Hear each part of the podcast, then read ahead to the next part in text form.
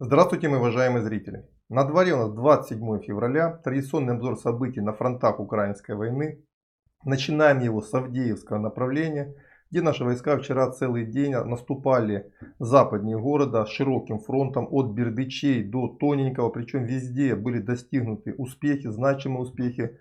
И не просто значимые успехи. Уже вчера, во второй половине дня со стороны противника многие ломы, ну те, которые там являются представителями либо там третьей бригады НГУ, которая там воюет, либо, например, как Юрий Бутусов, главред Цензорнет, они начали включать режим паники. Судя по всему, вчера оборона противника, она в основном состоит из остатков 47-й бригады, одной из элитных бригад ВСУ, а также 3 бригады НГУ, начала здесь сыпаться. И это сразу стало заметно по линии боевого соприкосновения, потому что несколько дней наши войска не могли закрепиться и продвинуться вперед ни в районе Бердычей, ни в районе Орловки. Вчера наши войска сумели выйти на окраины как Бердычей, так и Орловки. Причем брошенные в бой Абрамсы не смогли ничего поменять, наоборот.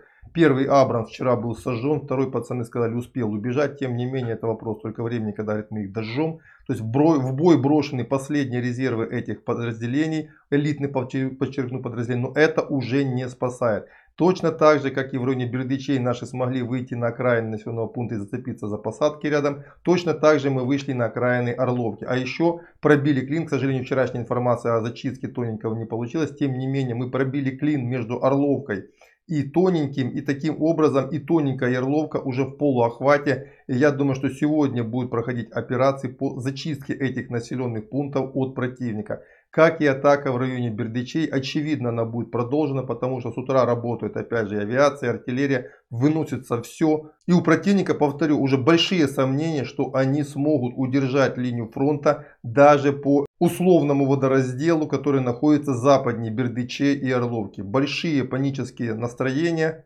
потому что каток нашей армии, а именно авиации и артиллерии, которая потом дальше подкрепляется штурмовиками, Пока противник остановить здесь нас не может. И опять же в бою этом перемалываются лучшие его подразделения. То есть ситуация для противника здесь буквально аховая. Жду новостей хороших сегодня с этой линии фронта. Также чуть южнее вчера наши войска совершили еще один важный прорыв. Ну, судя по всему, судя по последним трем дням в районе Красногоровки, наши войска обманули противника в месте главного удара. Они несколько дней изображали главный удар по направлению Невельскому. После того, как противник бросил туда свои резервы, ударили южнее Красногоровки. Причем прошли по довольно неудобной местности и прорвались вчера в город. Вчера уже шли ожесточенные бои в южной части Красногоровки. И очень похоже, что эта операция вот примерно проводится так же, как и Авдеевская. То есть мы смогли обмануть противника, пробить его передовой край. Дальше туда вводим все новые и новые штурмовые подразделения и просто подавляем противника огнем авиации и артиллерии. То есть прорыв уже очень и очень заметен. Есть данные о том, что мы начинаем бои так называемой южной промки Красногоровки и таким образом довольно быстро движемся вперед. Вчера были взяты под наш контроль две улицы с юга города. То есть здесь тоже ждем новостей с этого участка, я очень надеюсь хороших. Южнее район Новомихайловки, судя по всему, Наши атаки здесь прекратились. То есть прорвать линию обороны мы не смогли. Тем не менее смогли взять под контроль важные опорные пункты в районе населенного пункта Победы и южнее Новомихайловки. Вероятнее всего, после перегруппировки здесь также боевые действия будут продолжены. Пока здесь относительное затишье. Ну и такие небольшие бои местного значения идут по всей линии фронта до Угледара. Из-за Угледара, Великая Новоселка. Везде наши войска пытаются прощупать позиции противника. Но это опять же, я думаю, что в основном связано с тем, что мы хотим растянуть его резервы. В районе Работина и Вербового пока без изменений идет мощное огневое поражение. Но штурмовые группы закрепиться в Работино не могут. Ну и есть опять же у меня ощущение, что это опять же попытка обмануть противника и израсходовать его резервы до наступления критического момента в битве и нанесения нами главного удара. Очень надеюсь, что здесь будет то же самое, что и в районе Красногоровки и ранее в районе Авдеевки. Это что касается южного направления. На северном направлении тоже очень жарко, особенно район Часова Яра. Продолжается очень мощные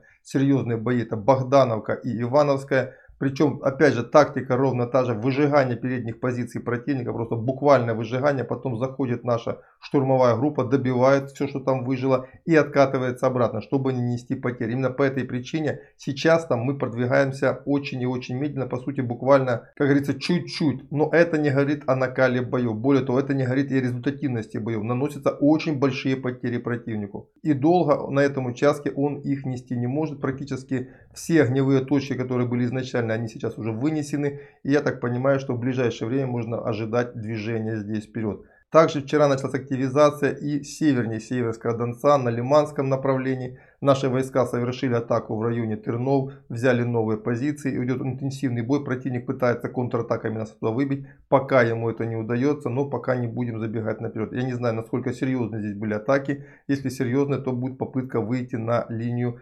Тырны-Ямполовка. Напомню, ранее наши войска заняли преобладающие здесь высоты. И для того, чтобы полностью уже противника выдавить за реку, нужно пройти еще примерно километр-полтора. Бои здесь продолжаются. И также вчера начиналась активизация боев в районе Синьковки, это Купинское направление. Пока там есть небольшой тактический наш успех, но не будем забегать вперед, пока здесь сражение только возобновляется. Вот это примерно те основные события, которые происходили на линии боевого соприкосновения за последние сутки. Держим кулаки за наших парней. Ну и традиционно напоминаю, что гораздо больше информации вы можете почерпнуть уже не с видеообзоров, я его делаю раз в день, а из моего телеграм-канала, где я постоянно слежу за текущим развитием событий.